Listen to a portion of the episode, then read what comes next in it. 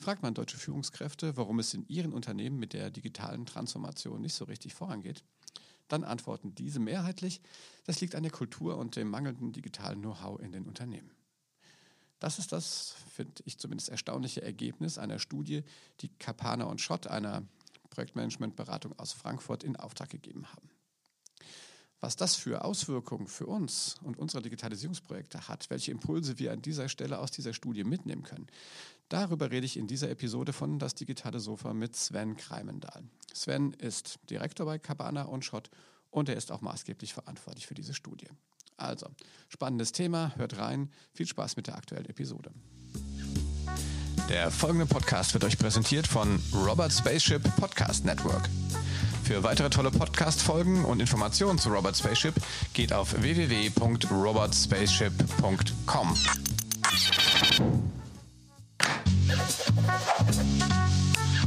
Das digitale Sofa mit Oliver Kemmern. Ja, hallo, herzlich willkommen zu einer weiteren Folge von Das digitale Sofa Impulse. Heute mit Sven Kreimendahl, Direktor bei Campana und Schott in Frankfurt. Hallo Sven, wie geht's dir? Ah, danke. Hallo Oliver, mir geht's gut. Das ist schön. Ähm, Sven, wir sprechen heute über eine Studie, die ihr gemacht habt. Ähm, und äh, würde ich sagen, fang doch mal einfach an, erzähl mal ein bisschen was zu dir selber und was du, was du bisher so gemacht hast, was du auch bei, bei Campana und Schott so machst und was Campana und Schott überhaupt so macht und warum ihr so einen Studienauftrag gebt. Und danach stellst du uns dann einfach mal eure Studie vor und wir diskutieren ein bisschen drüber.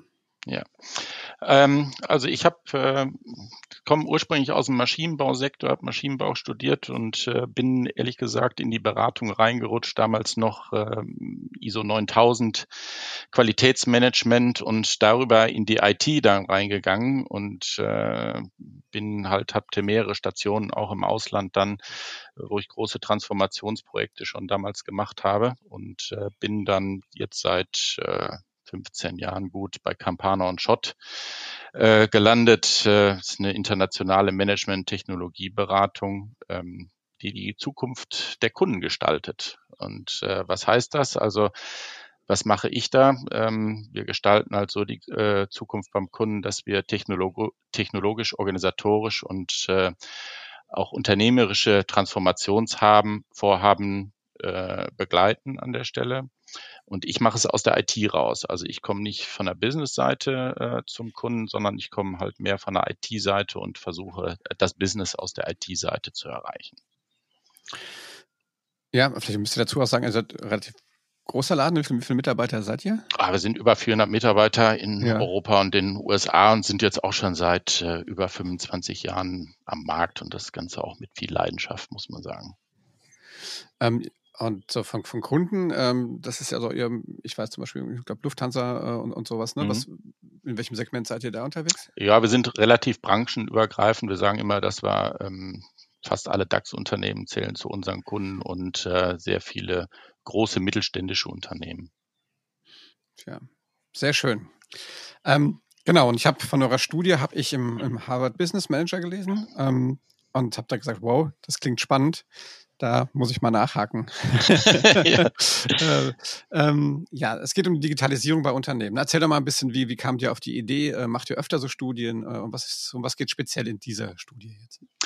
Ja, also die Idee ist eigentlich dadurch gekommen, ähm, dass wir mit dem Lehrstuhl für strategisches IT-Management an der Universität Duisburg-Essen ähm, mit dem Professor Ahlemann schon seit vielen Jahren in Kontakt sind und äh, wir haben da eine langjährige Partnerschaft. Wir machen da viele Vorlesungen, Übungen etc., äh, Masterarbeiten bzw. Seminararbeiten und äh, bei einer Semesterplanung ist uns mal so auf den sind wir auf den Sinn gekommen, haben gedacht, Mensch, ähm, digitale Transformation, wie läuft das in anderen Ländern, wie läuft das in Deutschland?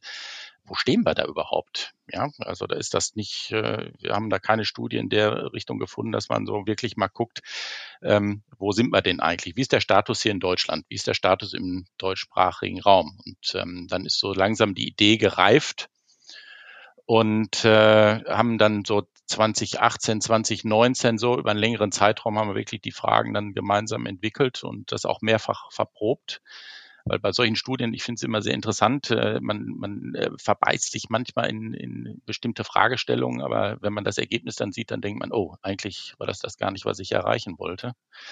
Und so haben wir das halt sehr äh, mehrfach verprobt, damit auch ein anständiges Ergebnis oder ein, ein gutes Ergebnis rauskommt. Und dann haben wir den Befragungszeitraum dann von Oktober bis Dezember 2019 gehabt, also im Q4 noch weit äh, vor der Corona-Krise hier zumindest in Deutschland.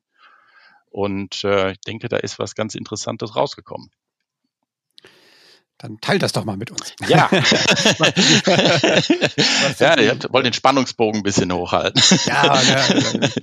Nein, ähm, also es ist auf jeden Fall so, dass wir un über 180 Führungskräfte überwiegend ähm, aus der IT befragt haben und ähm, äh, sind so ein paar interessante Sachen rausgekommen, dass, ähm, dass die digitale Transformation hier in, in Deutschland beziehungsweise im deutschsprachigen Raum äh, zwar ein strategisches Thema ist und dass man auch sehr ähm, zuversichtlich ist oder eine extrem positive Wert Selbsteinschätzung hat, wenn ich das mal so sagen darf, ähm, aber doch ähm, sehr viel Know-how in den Unternehmen noch fehlt, ja, und äh, die Unternehmenskultur ähm, immer noch so ein Hemmnis ist an der Stelle. Und eins der äh, Schlüsselerlebnisse, die wir hatten, ähm, das stand auch im Harvard Business Manager drin, der Kunde ist immer noch kein König. Also man bindet in die ganzen Digitalisierungsvorhaben zu wenig den Kunden ein. Das ist ja eigentlich, äh, das ist ja eigentlich interessant, ne? weil wenn man sich anguckt, wo heute so die ganzen äh, äh, Trends hingehen, auch speziell ins Thema Agilität, da ist der Kunde ja elementarer Bestandteil von, von, von IT-Projekten ne? und auch Produktentwicklung. Ne? Ja. Ähm, wie, wie, geht das, wie geht das einher? Also was habt ihr da, habt ihr da Ideen zu schon?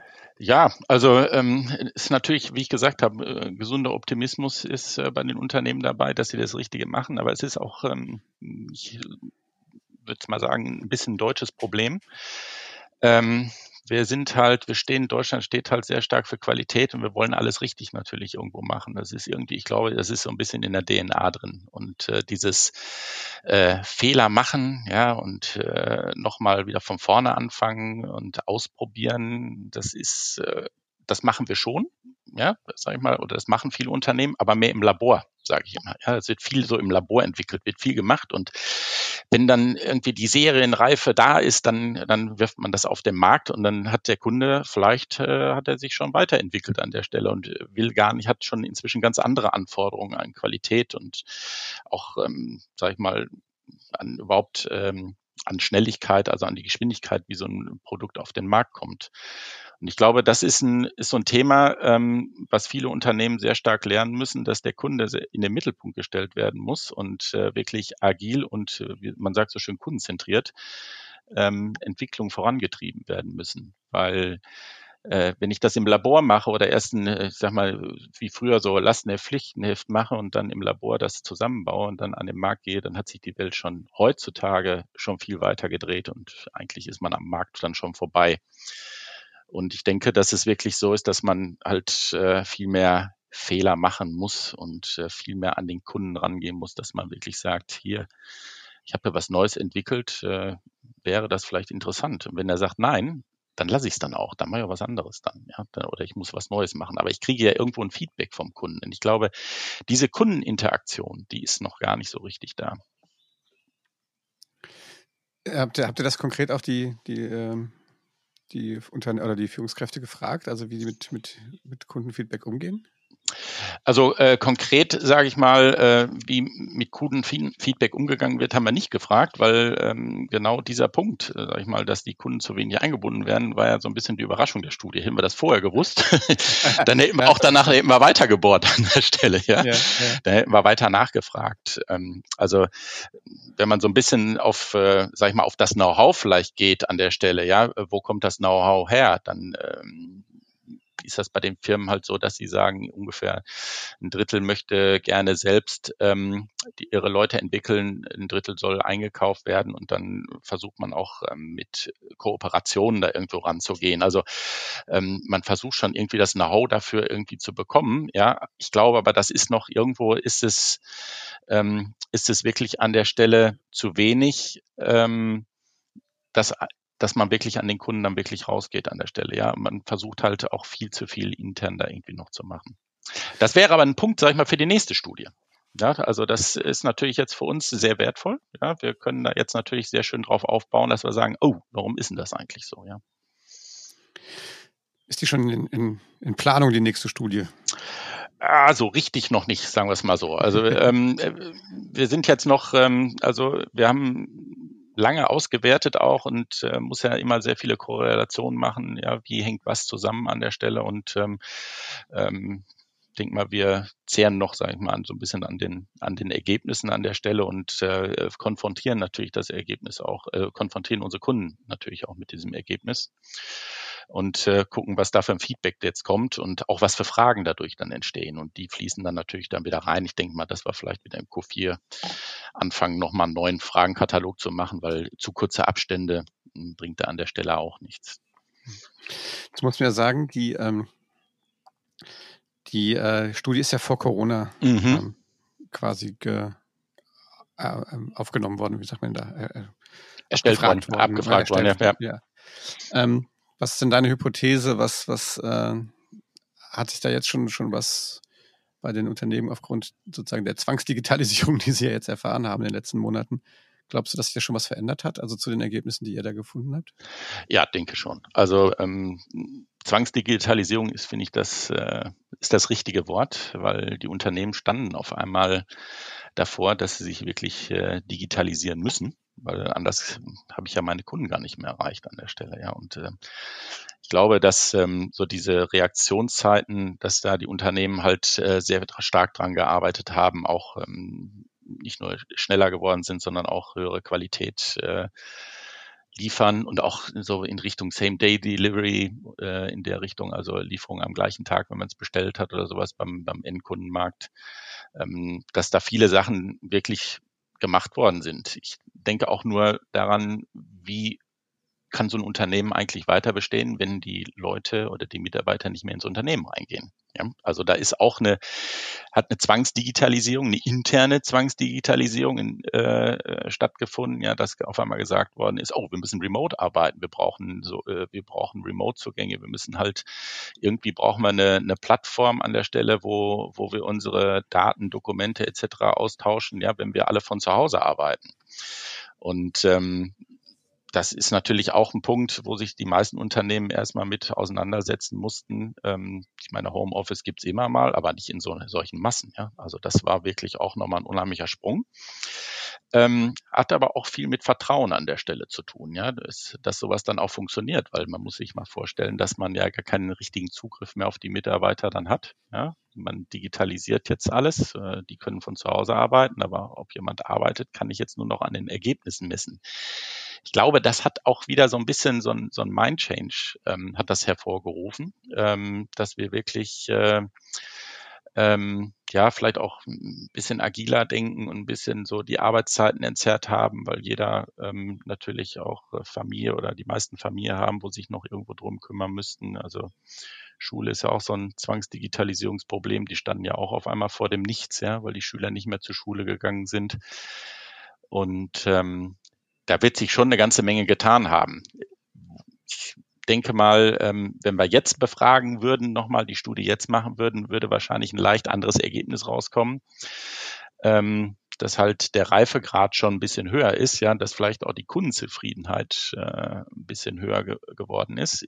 Interessant wird das, glaube ich, nur, wie sieht das so ja, ich denke mal so im halben, dreiviertel Jahr aus, ja, wenn die, wenn die Wogen sich, sage ich mal, wieder geglättet haben und man kommt so langsam wieder in mehr so in, von dem agilen Modus in den Effizienzmodus, ja. Man musste schnell was tun, hat was einfach ausprobiert jetzt während der Corona-Zeit und es hat funktioniert super oder es hat nicht funktioniert, dann müssen wir halt was anderes machen, sind viele Tools auf den Markt gekommen, etc. Ähm, aber wie sieht das im Dreivierteljahr aus? Das finde ich interessant. Ja, hat sich das dann wieder so normalisiert? Ja, geht man wieder ins Labor und entwickelt was? Oder hat man äh, daraus, ich will mal wirklich sagen, gelernt, ähm, dass man schnell reagieren muss auf die Anforderungen. Ja, und äh, in der Corona-Zeit war die Anforderung, ich muss meine Kunden erreichen, ohne dass der Kunde, sagen wir mal, ins Geschäft geht oder ohne dass der Mitarbeiter ins Büro geht oder sowas in der Richtung. Ja, also das sind so diese Themen. Und ähm, ich meine, jetzt ist das meiste ja wieder offen oder es öffnet sich immer mehr. Ich hoffe nicht, dass das jetzt wieder, dass wir in alte Verhaltensmuster jetzt wieder zurückfallen. Ja, das habe ich ehrlich gesagt auch nicht. Ähm, wir haben da im Vorgespräch ja schon mal drüber gesprochen. Ne? Ihr habt ja auch eigentlich rausgekriegt, dass, dass ähm, die, die Unternehmen auch gesagt haben, dass, dass auch ein Teil, also dass auch die entsprechende Kultur in den Unternehmen fehlt. Mhm, ja.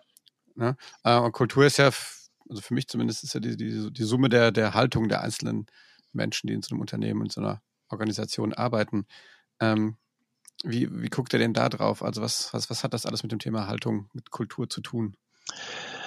Ja, äh, ich habe da ein schönes Beispiel aus dem privaten Bereich. Das fällt mir jetzt gerade so ad hoc ein, ähm, wo die äh, Lehrer jetzt auf einmal angehalten worden sind, äh, vielleicht digitalen Fernunterricht zu machen. Und äh, ich äh, tatsächlich äh, im erweiterten Bekanntenkreis die Rückmeldung gekriegt habe, wie digitaler Unterricht. Also ich hoffe, das hört ja schnell wieder auf. Und äh, ich bin äh, Pädagoge und äh, ich lasse mich nicht filmen. Ja, also mhm. ähm, das ist eine, eine Haltung, sage ich mal, ähm, wo ich denke, Moment, ähm, ja, du bist Pädagoge, das ist auch richtig, aber ähm, wir haben A, haben wir jetzt eine Sondersituation, ja, und jetzt beschleunigt das Ganze und B, ähm, warum stellt man sich nicht nach und nach wirklich auf äh, digitales Arbeiten ein und probiert das einfach mal aus? Ja, also bevor Ablehnung immer kommt, ja, warum testet man die, die Sachen nicht aus? Und ich glaube ganz einfach, dass diese Haltung, also diese, diese Unternehmenskultur, ähm, dass das ein unheimlich wichtiger Aspekt ist, ähm, weil es wird doch heutzutage noch sehr viel Top-Down einfach entschieden. Es gibt zwar Entwicklerteams, die einen Freiraum haben, aber das ist immer die Frage, wie groß ist der Freiraum? Und die zweite Frage ist, ähm, man sagt immer so schön, ja, ja, bei uns sind Fehler schon erlaubt und sowas, das ist gar kein Problem. Ja, also ähm, natürlich sind wir agil. Ähm, die Frage ist nur, wie oft wird ein Fehler ver äh, verziehen? Ja? Wer misst denn, sage ich mal so in der Richtung Broken Skateboards, ja, ähm, wer misst denn eigentlich, äh, äh, wie viele Fehlversuche jemand gehabt hat, ja, und sagt mal, die haben zehn Fehlversuche, die, äh, die sind super, weil die haben sie immer wieder probiert ja, anstatt äh, den zu küren, der nur zwei Fehlversuche hatte an der Stelle.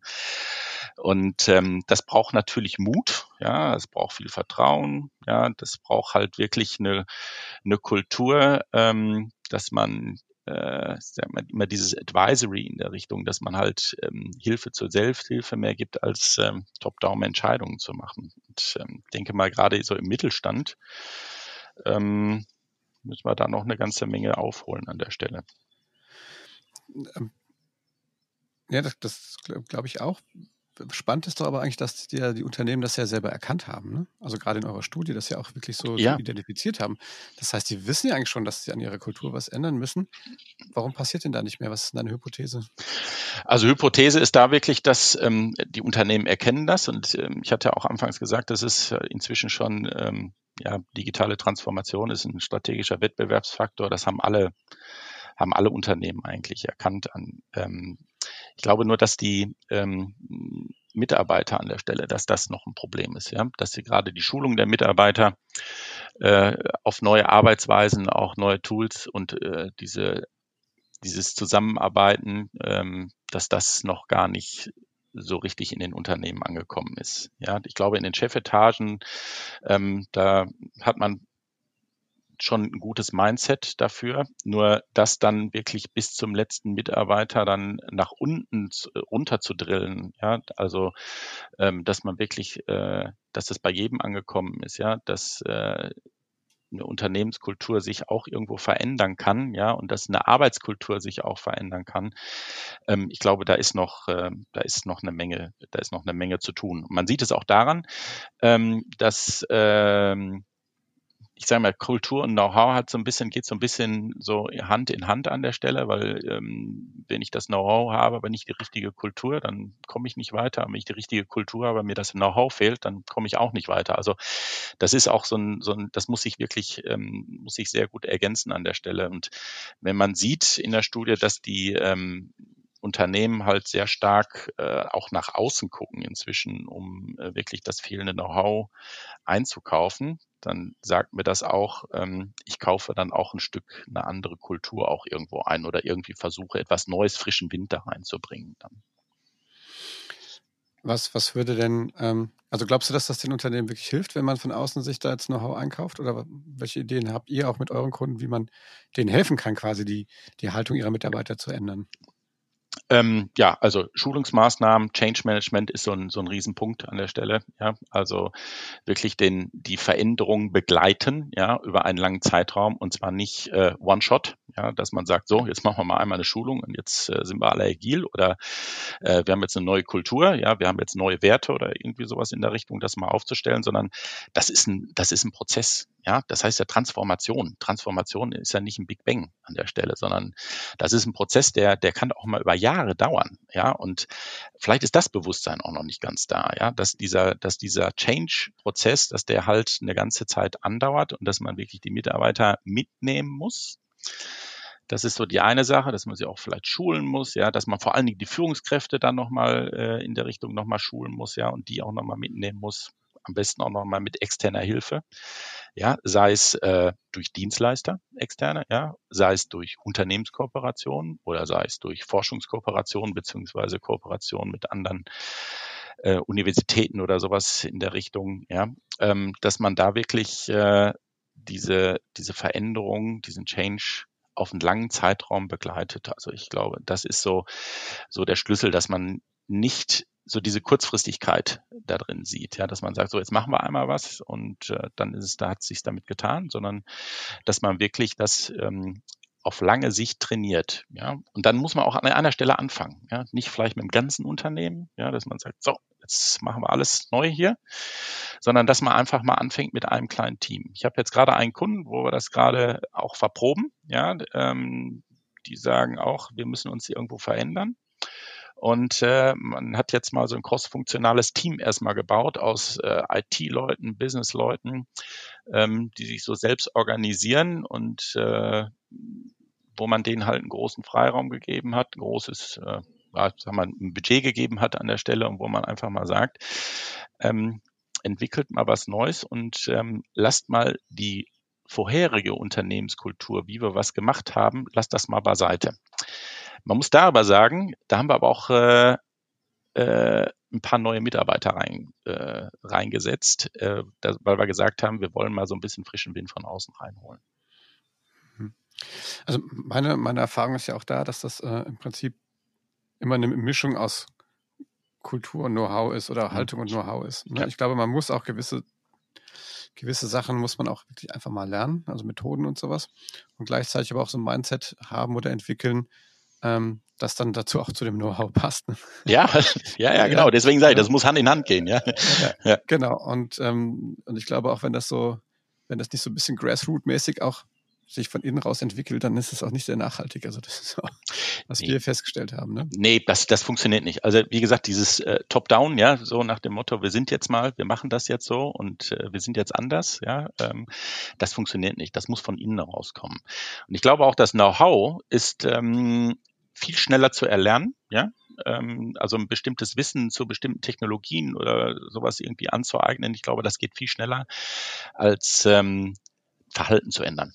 Ja, also hm. ich meine, das ist, liegt in der Natur der Sache auf der einen Seite, aber so dieses, ähm, das muss immer wieder trainiert werden, immer wieder gezeigt werden. Also ich finde es immer sehr interessant, ähm, wenn wir solche Projekte haben, wo es um Verhaltensänderungen äh, geht, in der digitalen Transformation, dann äh, sind so in jedem Meeting sind immer so, sagen wir, drei, vier Folien oder so, es sind immer oder drei, vier Schlüsselsätze, die werden immer wieder erzählt. Ja, immer wieder, damit sich das immer wieder einprägt, immer wieder und immer wieder, ja. Und ähm, nicht nach dem Motto, wir machen jetzt was Neues, sondern nein, ja, wir machen das Alte nochmal, äh, beziehungsweise das, was wir letztes Mal gelernt haben oder gezeigt haben, ja, ähm, das zeigen wir nochmal. Und äh, das muss sich halt mit der Zeit, muss sich das einschleifen, ja. Es dauert halt. Das ist halt, äh, man kann es nicht von jetzt auf gleich machen, auch wenn so in der Corona-Zeit einige Dinge beschleunigt worden sind. Aber ich glaube, da ist so die, wenn man jetzt von Know-how und Haltung sprechen würde, ist, glaube ich, so die Know-how-Seite, die ist extrem beschleunigt worden. Ja, also gerade was die neue Technologien oder äh, die Digitalisierung äh, von der Automatisierung bis Remote Work etc. betrifft oder auch äh, E-Shops und sonst was in der Richtung. Ähm, das ist sehr schnell passiert. Ähm, ich glaube, so bei der Haltung, beim Verhalten hat sich auch was getan, aber sag mal, nicht proportional dazu, ja. Hm. Nicht im gleichen Maße. Gut, vielleicht, was vielleicht aber also das, das beobachte ich teilweise bei Firmen, die ich jetzt vorher auch wirklich für sehr träge eingeschätzt habe, die dann jetzt gesagt haben, oh, wir haben in drei Tagen haben wir Teams eingeführt, wir sind total toll, was wir alles können. Ich glaube, vielleicht hat es aber das dazu geführt, dass den Mut zumindest äh, mal was Neues auszuprobieren, jetzt äh, quasi, wenn man sozusagen Zwangsmut haben muss. Zwangsmut, ja. äh, dass man jetzt vielleicht daraus auch mal jetzt in Zukunft vielleicht auch anders auf solche äh, Change-Prozesse guckt und ja, jetzt einmal einfach den, den Proof of Concept hatte, ne? Sagt, okay, mhm. mussten wir jetzt irgendwie. Ähm, ist das, ist das vielleicht ein deutsches Problem? Du hast es eben schon mal im, ganz am Anfang schon mal von, von unserem Gespräch angesprochen, ne? Ähm, wenn man, wenn man sich solche Auswertungen wie auch jetzt anguckt, ist das so ein, so ein dieses, ähm, irgendwas muss mal irgendwann mal fertig sein? Also man braucht irgendwo ein Ende. Ist das deutsch? Ist das ja, deutsch? ja, ich glaube schon. Das ist, das ist typisch deutsch. Das ist so dieser Perfektionismus, den wir haben. Der ist ja auch mhm. gut. Ja, ich meine, ich glaube, der, der ist auch gut, der tut uns auch insgesamt gut. Und das ist ja auch ein Teil, sag ich mal, der deutschen Kultur irgendwo, ja, ja. dieser Perfektionismus. Aber ähm, was ich meinen Mitarbeitern immer da an der Stelle sage, ist so, da muss man mal alle fünf gerade sein lassen. Ja, man muss auch mal ein bisschen den Mut haben, auch mal loszulassen und zu sagen, ja, ist halt schief gegangen. Machen wir halt nochmal neu. Ja, ist nichts passiert. Ja, hat keinem wehgetan an der Stelle. Ja, ist, meine, beim Kernkraftwerksbau würde ich sowas jetzt nicht unbedingt machen, ja, aber ähm, sagen wir bei anderen Dingen, ähm, da wäre das ähm, angebracht, diesen Mut wirklich mal zu haben und äh, dieses Loslassen, ja. Ähm. Ja, ich, ich glaube, ja, ich denke, Mut ist sicherlich wichtig, also über den eigenen Schatten mal zu springen, über den eigenen Teller ranzugucken. Äh, na, du hast ja ein paar Mal schon angesprochen, Kollaboration, ne, ob das mhm. auf, auf das interne so cross-funktionale Teams, also allein schon mal innerhalb der Unternehmen zu gucken, aber auch mit anderen Unternehmen vielleicht auch mal zusammenzuarbeiten, da den Mut zu haben, jetzt auch ne, ähm, nicht zu klammern, ja, und zu sagen, ihr kriegt meine, meine Infos nicht, um damit was Besseres hinzukriegen. Das ist ja alles im Zeichen eigentlich der Kundenzentrik, das hast du ja auch schon mal mhm. gesagt. Ne? Ich glaube, dass, wenn ich mich doch, äh, ja, und wenn ich jetzt nicht mehr sozusagen für mein Pflichtenheft äh, oder meinem Pflichtenheft zuliebe was mache, ähm, und das möglichst exakt abhake, sondern eher immer wieder zu gucken, für was mache ich das denn grundsätzlich. Ne? Und, ähm, und das Teil der Haltung wird, ne? Äh, dann, dann ist man ja auch bereit, ne? weil ich meine, Fehler ist ja, ich, ich, ich weigere mich immer so ein bisschen dieses, dieses Fehler äh, oder Fehlerkultur zu nennen. Ich glaube, es ist eher so die Kultur des Scheiterns. Weil ich meine, Fehler ist natürlich ganz ehrlich beim Atomkraftwerk, wenn du da den falschen Knopf drückst und das Ding geht um die Ohren, das, das geht nicht. Ja. ja. ja. Aber nur mit einer Hypothese mal ranzugehen, ne? zum Beispiel mhm. auch fast in der Produktentwicklung oder im, im, Marketing und, und dann zu messen und zu gucken, ob die Leute das irgendwie cool finden, das hat ja nichts mit einem Fehler zu tun, weil das wusste ja keiner vorher besser, sondern das hat was damit zu tun, dass man irgendwo mal einen Weg geht und den zur Not auch wieder korrigiert. Vielleicht ist das auch ein Punkt, ja, was du jetzt gerade sagst, äh, dass man nicht von Fehlern, sondern von vielleicht von Scheitern oder von Versuchen oder sowas spricht, ja, dass wir schon äh, schon automatisch sagen, das ist ein Fehler, das äh, machen wir nochmal neu. Ja, vielleicht ist es einfach nur ein Versuch gewesen, ja, ähm, ja. wo wir daraus gelernt haben, dass es so nicht funktioniert. Ja, jetzt wissen wir, wie es richtig geht. Ja, ja, ist ja genau. vielleicht was Positives, ja. ja wir sprechen vom Fehler, ne? Genau. Und ich glaube, das ist so, ne, und ich glaube, mhm. im Angelsächsischen gibt es ja, glaube ich, Failure und Mistake, ne? Das sind zwar mhm. auch völlig unterschiedlich benutzte Wörter. Und ja. ich glaube, die reden immer von Failure, wenn, wenn sie davon sprechen, dass die Leute tatsächlich äh, mit einer Hypothese rausgehen und dann überprüfen, ob die, ob die richtig war. Die, ne, das ist ja Grund, Grundlage von agilem Arbeiten. Eigentlich immer wieder zu gucken, ne, hat das funktioniert, wir verproben das ähm, und wenn nicht, dann korrigieren wir es halt. Und was wir machen, ist, wir lernen permanent. Ne? Ähm, und äh, ja. ich glaube, das ist ja ein, ein Grund, glaube ich, oder mit einer Grund, Grundhaltung, die man als, als sich transformierendes Unternehmen braucht, ne? dass man die, einfach die Bereitschaft hat, äh, nicht Wissen zu verwalten, sondern äh, also eine Organisation zu werden, die lernen kann ne? und die permanent lernt.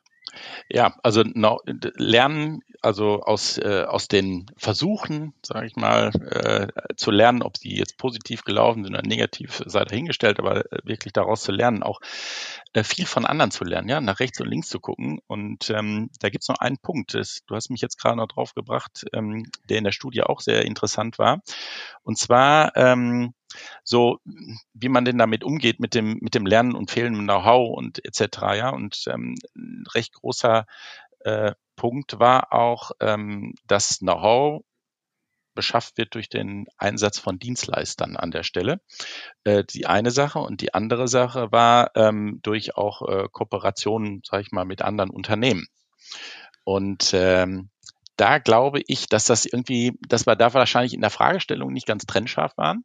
Ähm, das haben wir jetzt gelernt, das werden wir nächstes Mal auch machen, weil ich glaube, dass diese, ähm, diese Beschaffung über andere Unternehmen mit Kooperationen ist mehr so ein Dienstleistergedanke an der Stelle. Ich glaube nicht, dass das in der Fülle, ja, weil da sehr viele haben gesagt, äh, stimmt voll zu, ja, trifft voll zu, dass in der Fülle äh, Wissen geteilt wird. Ja, also mhm. dass ein Unternehmen sich hier so stark öffnen und das Wissen so stark teilen mit einer, ich sag mal, Kooperation, wo es vielleicht noch niemals einen Vertrag gibt oder sowas, wo man einfach sagt immer, wir, wir ziehen mal an einem Strang und äh, wir tun uns mal zusammen und entwickeln mal was gemeinsam an der Stelle, ähm, weil es eine Win-Win-Situation ist. Ich glaube, das ist noch ein bisschen so ein Wunschdenken auch. Ja, ähm, weil da, das ist so das A, das Wissen preisgeben, was du gerade gesagt hast, ne? Dieses Wissen teilen und so. Das ist, glaube ich, auch so ein Problem, was wir so haben. Wir wollen ja als Deutschen, wir wollen ja mehr besitzen als benutzen, ja, immer. Das ist ja auch so ein Thema, ja. Wir wollen ja alles haben, selber haben, ja. Den, den ich, da ich so aus der IT da komme, ähm, der Server muss im Keller stehen, ne? nicht in der Cloud, da weiß ich ja gar nicht mehr, wo er ist, ja. Die Daten sind trotzdem da, aber das steht halt nicht im Keller, ja. Ähm, so dieses, dieses Wissen teilen und dieses Preisgeben, dieses Öffnen und ähm, das vielleicht aus, dass man sagt, eins plus eins macht nicht zwei, sondern drei, ja, weil sich zwei zusammentun. Das ist, glaube ich, so ein, so ein Thema, das ist noch so ein bisschen so ein Wunschdenken. Ich glaube, das wird auch ein bisschen zu, zu rosa gesehen. Ja, oh, da passiert schon eine ganze Menge, aber ich glaube, so richtig viel passiert da nicht. Das sind immer noch äh, sag ich mal, abgegrenzte Dienstleistungen, die sich vielleicht zusammentun und man sagt dann, okay, ähm, die einen haben das gemacht, die andere Firma hat das gemacht und jetzt gehen wir irgendwie auf den Markt, aber dann wieder mit gleichen Labeln oder sowas oder mit unterschiedlichen Labeln so rum. Ähm, ich glaube nicht, dass das irgendwie wirklich so, dass man so kollaboriert mit, äh, mit den Unternehmen, wie es eigentlich vielleicht auch in anderen Ländern gemacht wird, ja. Gucken, muss nur mal in Richtung USA gucken oder so, ja, da läuft das ein bisschen anders. Na gut, ich glaube, da gucken wir ja traditionsgemäß gerade in der IT immer hin. Ne? Ja. und dann braucht das halt auch mal ein paar Jährchen länger, bis es dann hier ist. Also da wollen wir ja vielleicht die Hoffnung noch nicht aufgeben. Äh, nee, auf gar keinen Fall die Hoffnung aufgeben. ähm, Sven, wenn wir jetzt einfach nochmal, ähm, wenn du jetzt nochmal, fangen wir mal an, das mal selber so mhm. zu machen. Jetzt machen wir ein kleines Recap. Wenn du so eine Studie nochmal machen würdest, was, was glaubst du, welche Hypothese äh, war, war falsch? Wo, wo bist du, wo würdest du sagen, bist du, würdest du das anders machen? Also aus welchem Fehler würdest du lernen? Aus welchem, oh Gott, wie sage ich denn das jetzt? ja. aus welchem, äh, äh, genau, aus welchem Scheitern, bist du irgendwo gescheitert oder würdest du es genauso nochmal machen?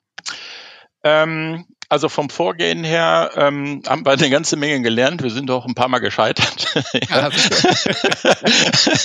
Deswegen hatte ich das, äh, hatte ich das auch so gesagt. Wir haben das halt äh, vorher schon ein paar Mal verprobt, ja. Und äh, muss man ganz ehrlich sagen, beim ersten Mal hatten wir dann alle lange Gesichter so ein bisschen, haben gedacht, hm, nee, so funktioniert's dann doch nicht. Ähm, da haben wir auch viel rausgelernt. Ähm, ich denke, ähm, so, wenn mich das Ergebnis jetzt von der Studie angucke, also ich würde jetzt nicht sagen, dass wir an irgendeiner Stelle gescheitert sind, sondern ich würde sagen, wir haben eine ganze Menge daraus gelernt, so dass wir für die nächste Studie ähm, an einigen Stellen einfach nochmal eine Ebene tiefer gehen können oder die Fragen ein bisschen präzisieren können oder ein bisschen anders gestalten können, um wirklich beim nächsten Mal äh, nicht nur einen Vergleich zu bekommen, sondern noch ein paar mehr Insights, ja, die vielleicht interessant sind an der Stelle. Ja, also wie ich gerade angesprochen habe, dieses Thema so, ähm, man kauft sich Dienstleister ein und die Kooperation mit Firmen oder so, dass das so ein bisschen verschwimmt an der Stelle. Ähm, das würden wir halt noch mal ein bisschen anders auftrennen, ja. Das würden wir noch mal ein bisschen anders dann äh, die Fragestellung machen, um da wirklich ein bisschen mehr zu schärfen. Aber sonst, ähm, äh, also ich freue mich, wenn wir noch wieder, wenn wir, wenn die nächste Studie kommt ja, wenn wir wieder anfangen. Genau. Und wir dann über das Ergebnis hier wieder schön ja, genau. äh, uns austauschen können. Ähm, Sven, super. Es hat mir sehr viel Spaß gemacht. Ich fand es äh, super spannend. Ich habe eine Menge gelernt heute. Ähm, Finde das auch euer Engagement da klasse in der, an der Stelle. Ähm, sag noch mal ganz kurz unseren Hörern, wo kriegt man die Studie, wo kann man die nachlesen? Ähm, ich meine, wir schreiben es nochmal die Shownote, aber sag das vielleicht nochmal schnell. Also die Studie ähm, ist bei uns auf der Webseite zum Runterladen, also bei www.campana-shot.com. Äh, da kann man die komplette Studie auf jeden Fall runterladen. Ähm, ansonsten sage ich mal, äh, ich bin auch bei LinkedIn äh, ganz gut, äh, sage ich mal, präsent. Äh, mich einfach anschreiben. Ich kann die auch einfach verschicken. Super, das finde ich gut. Ich finde auch toll, dass ihr das, dass ihr die Ergebnisse äh, auch so frei teilt, dass wir da alle was von haben. Finde ich, äh, da habt ihr schön an eure habt ihr eine schöne Kultur, was das ja. angeht. Dankeschön. das Know-how habt ihr alle mal. Äh, ja. ähm, Sven, nochmal vielen Dank, dass du dir die Zeit genommen hast, mit mir hier ähm, über eure Studie zu sprechen. Ähm, wenn euch der Podcast äh, gefallen hat, dann gebt ähm, uns, gebt mir einen Daumen hoch, ähm, liked uns, teilt uns, shared uns. Ihr findet uns auf allen üblichen Portalen wie Spotify, Soundcloud, Apple Podcasts. Und ähm, ja, Sven, vielen Dank für deinen Besuch und ähm, ja, tschüss. Macht's gut. Ja, vielen Dank. Tschüss.